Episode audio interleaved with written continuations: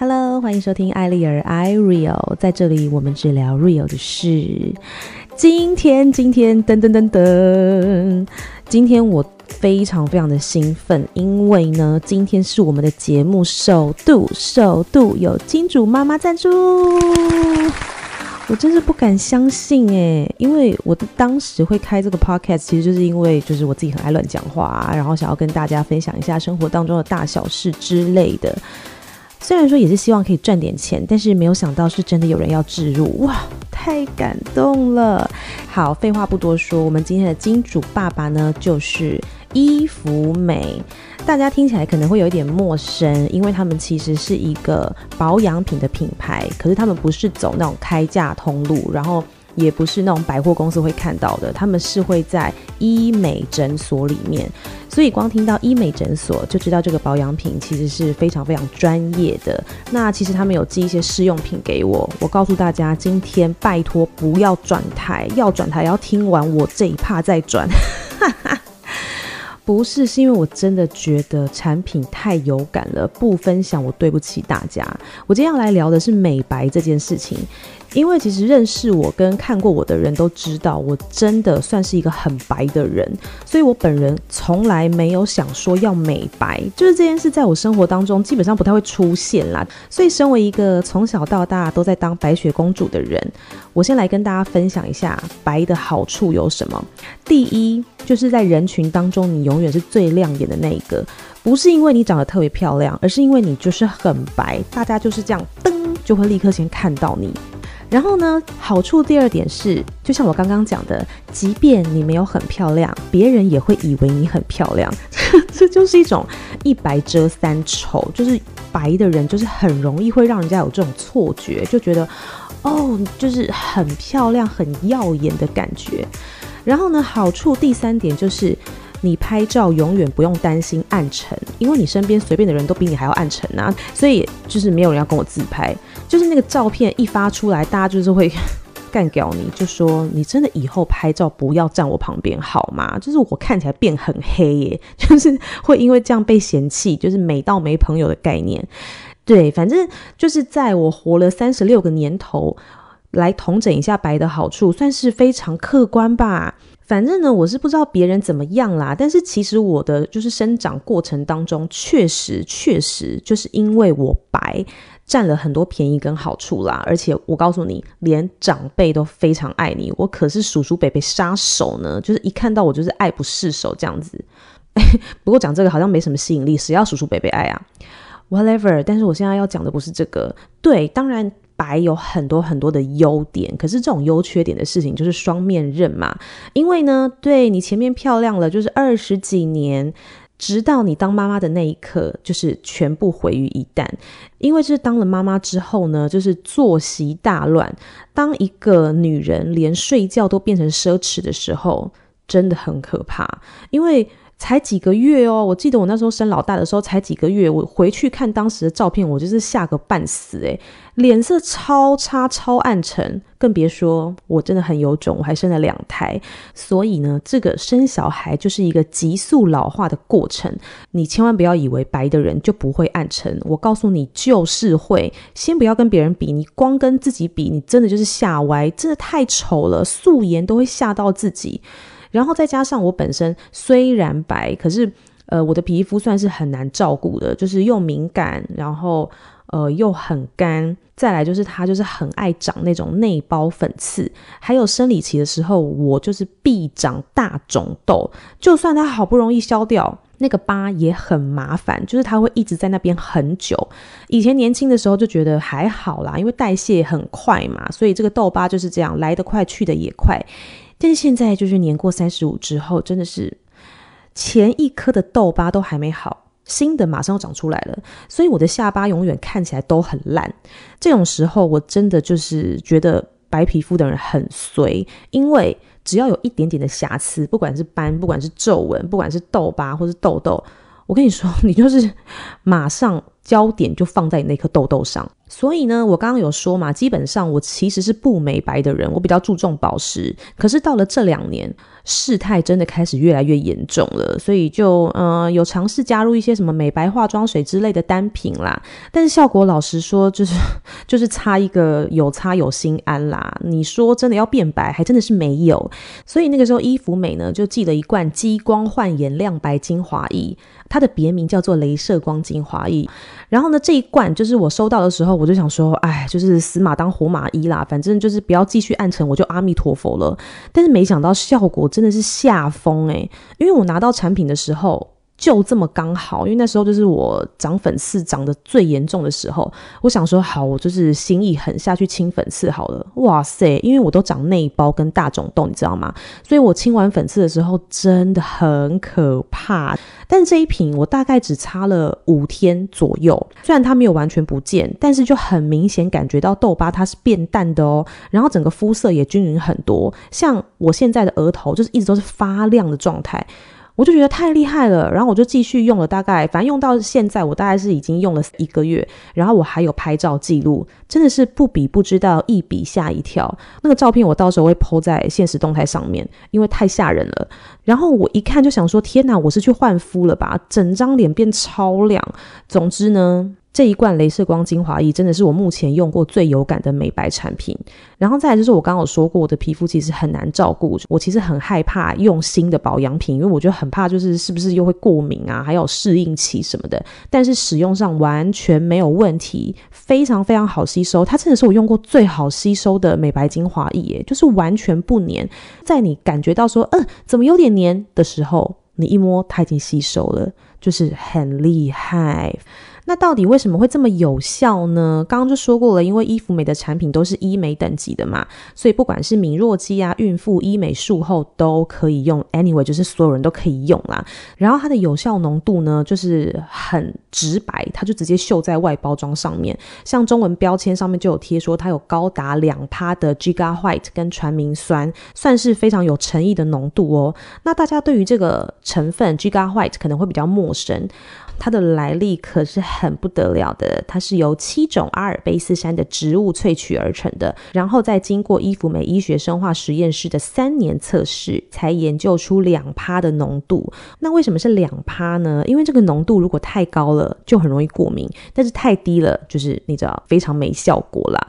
那其实大家对酸类比较常听到的，大概就是果酸呐、杏仁酸之类的。但是我跟你说，这个传明酸的美白效果可是比果酸还要强十倍，再加上伊芙美的专利超微导分子技术，所以就像我刚刚说的，吸收非常快，而且真的保证一周有感。那其实另外呢，你也要固定有去角质的习惯啦，因为角质其实也是造成脸部皮肤黑的原因之一，因为会影响到光泽度嘛。那这瓶里面呢，还有一一个甘醇酸的成分，它就是可以软化角质，让你的皮肤变得细致。这一瓶就是一次可以解决粗糙、暗沉还有蜡黄的状况。那当然，我也不是空口说白话，只有体验产品。今天会置入在节目当中，当然就是有好康要跟大家说啊。因为其实伊芙美的产品其实本来都是在医美通路销售的啦，然后一瓶药价呢是二九八零，但是但是今天因为一个伊芙美是第一次合作，所以呢，我们有跟总经理凹到了市场最低价。哎，老实讲，我真的没有看过这种优惠。请问一下，买一送二是怎样啊？反正现在原价二九八零，优惠价是一九八零，买一送二，好吗？这边请帮我画红线，大家真的就是不要考虑，赶快把它带回家。如果你不相信我说的话，现在马上去看我的线动，我的线动有很惊人的照片，而且我告诉你有修图，我就是一辈子大烂脸。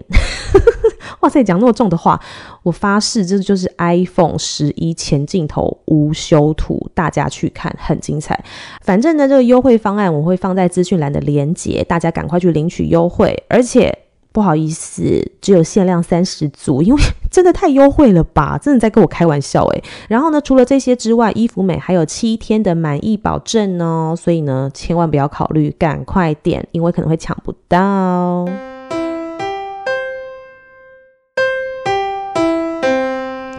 好的，刚听完了我的好物分享，大家有没有觉得我的夜配很好听？哎，不是我这个不能算是夜配，我真的算是真诚分享，所以拜托大家多多支持一下。好，那么马上来进入今天的主题。今天的主题呢，我要聊的是。嗯，结了婚，生了小孩，你的闺蜜还在吗？还是你的闺蜜已经不闺蜜了呢？好，在节目开始之前呢，还是要请大家订阅我的频道啦。如果喜欢我的节目呢，也不要忘记给我五星评价哦，感恩感恩。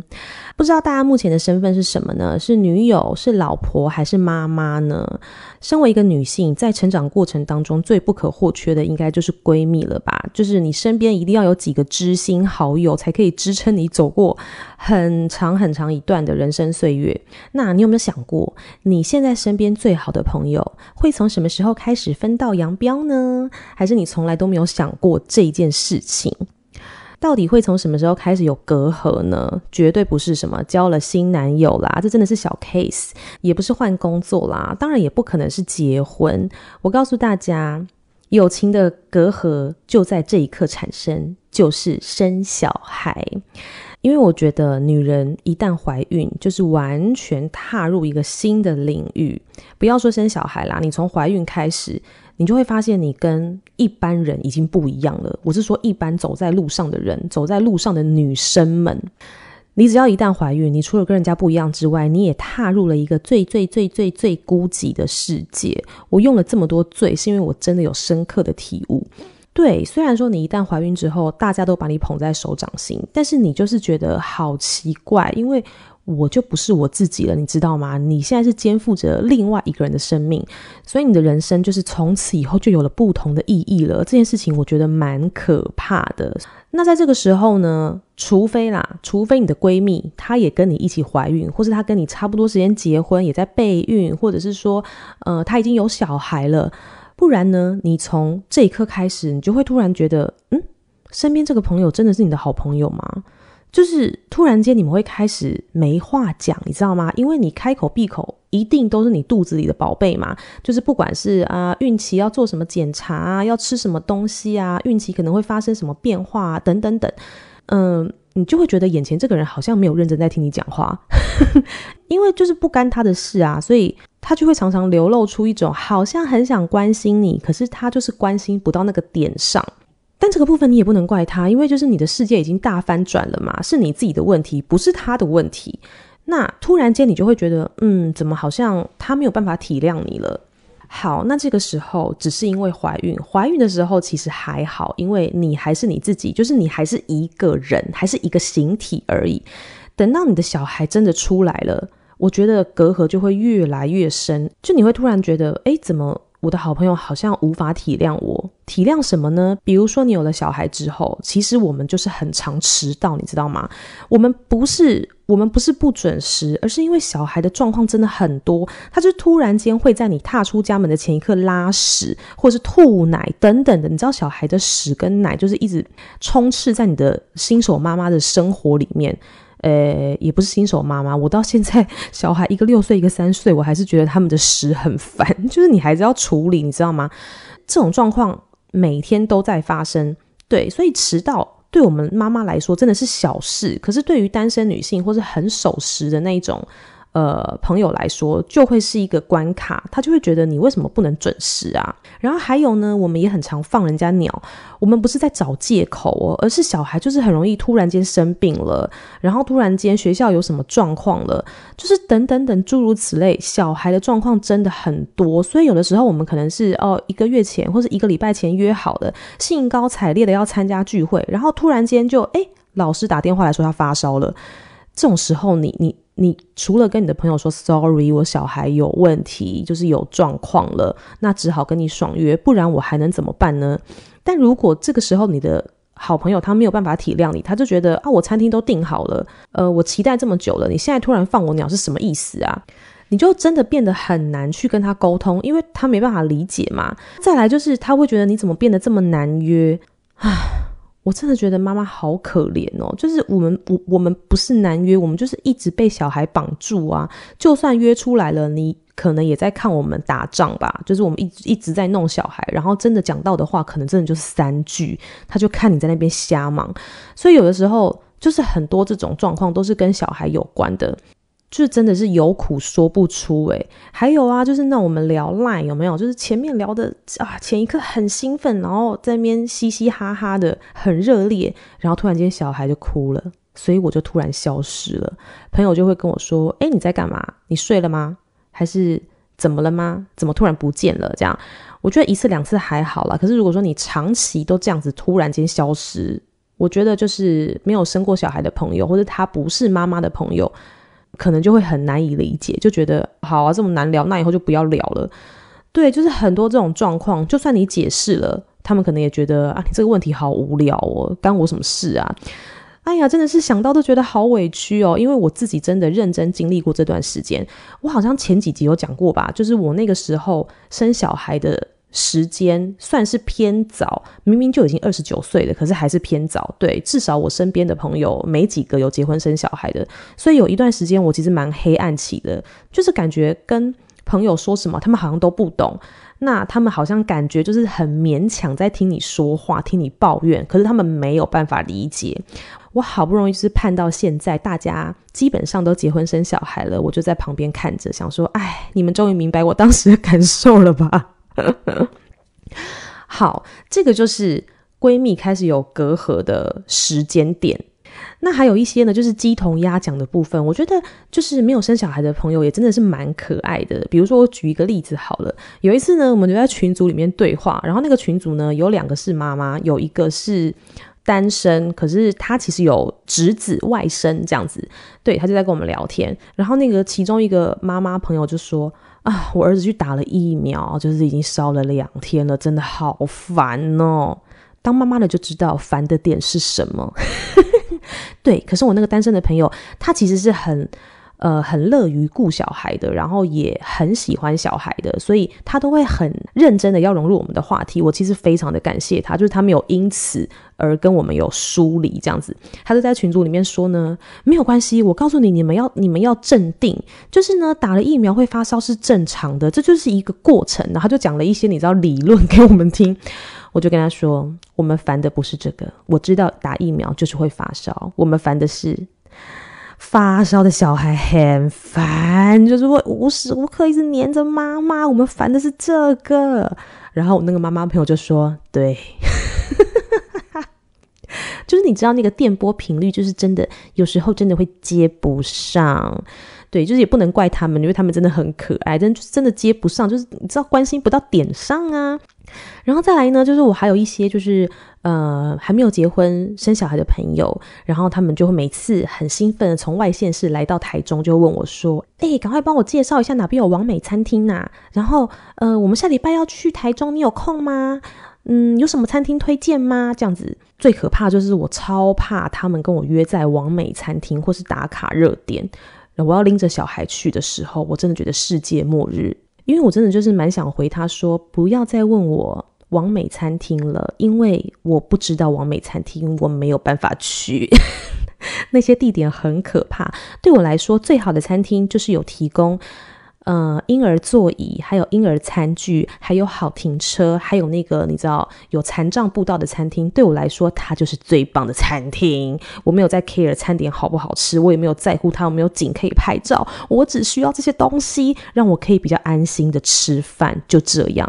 然后或者是说放假的时候他要来就是拜访你啊，他就会问说，那我们要约在哪里？约在那个什么餐厅，或者约在那边好不好？这样子啊。但是如果嗯对方是妈妈朋友的话，他们就会知道，其实你们就来家里吧。家里就是最好的育儿场所，因为就是小孩乱爬，然后哭闹尖叫啊，然后一直想要从餐椅上面下来，那个场景真的很可怕。就是不如就是待在家里叫 Uber E，让小孩在旁边爬，或者让小孩在旁边玩，这就是最好的地点了。可是呢，当然这就是。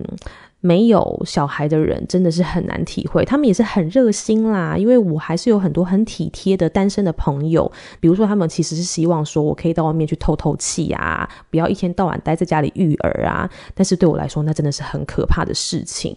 对，他们很贴心，我也是很感动。只是说，就是你知道那个贴心就是不到点上啦，毕竟他就是真的没有这种经验嘛。所以呢，上次我在我朋友的那个 IG 线动上面看到了一句，我觉得。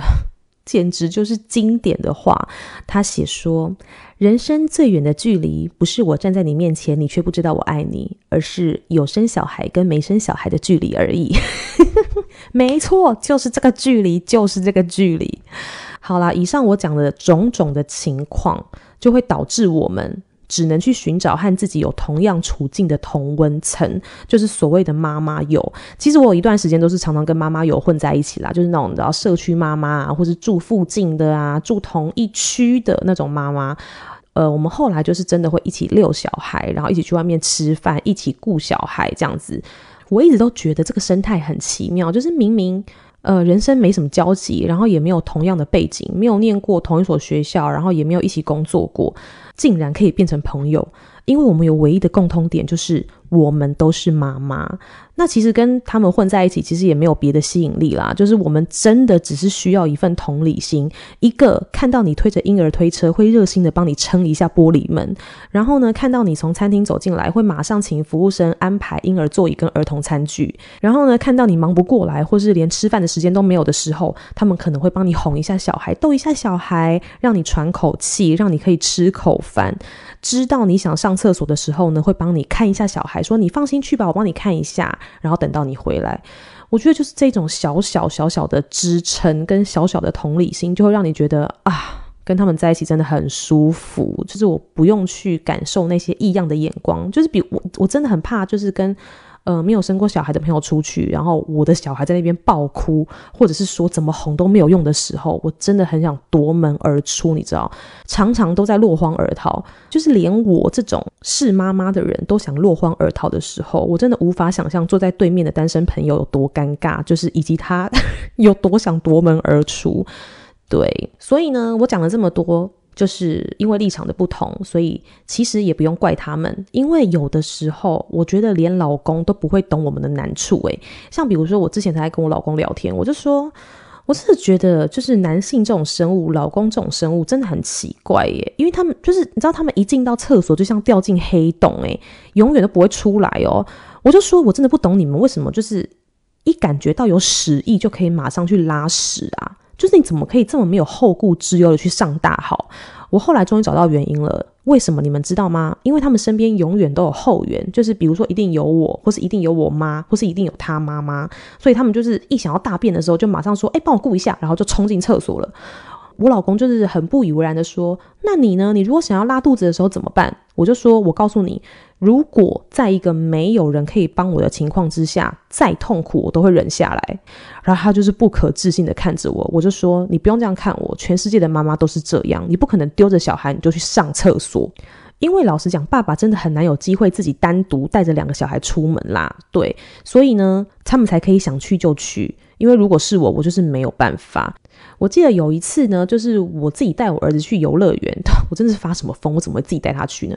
反正那个时候我就是自己带着三岁的哥哥去游乐园，然后呢，处理完哥哥上厕所的部分之后呢，就是我其实也很想上，但是我没办法，你知道，我想我本来还想说要不要就是盯着开回家好了，然后结果就有一个带着小孩的妈妈，对，我想说她也是妈妈，然后她就看我很想上厕所，她就说没关系，我帮你顾一下，你赶快去这样子。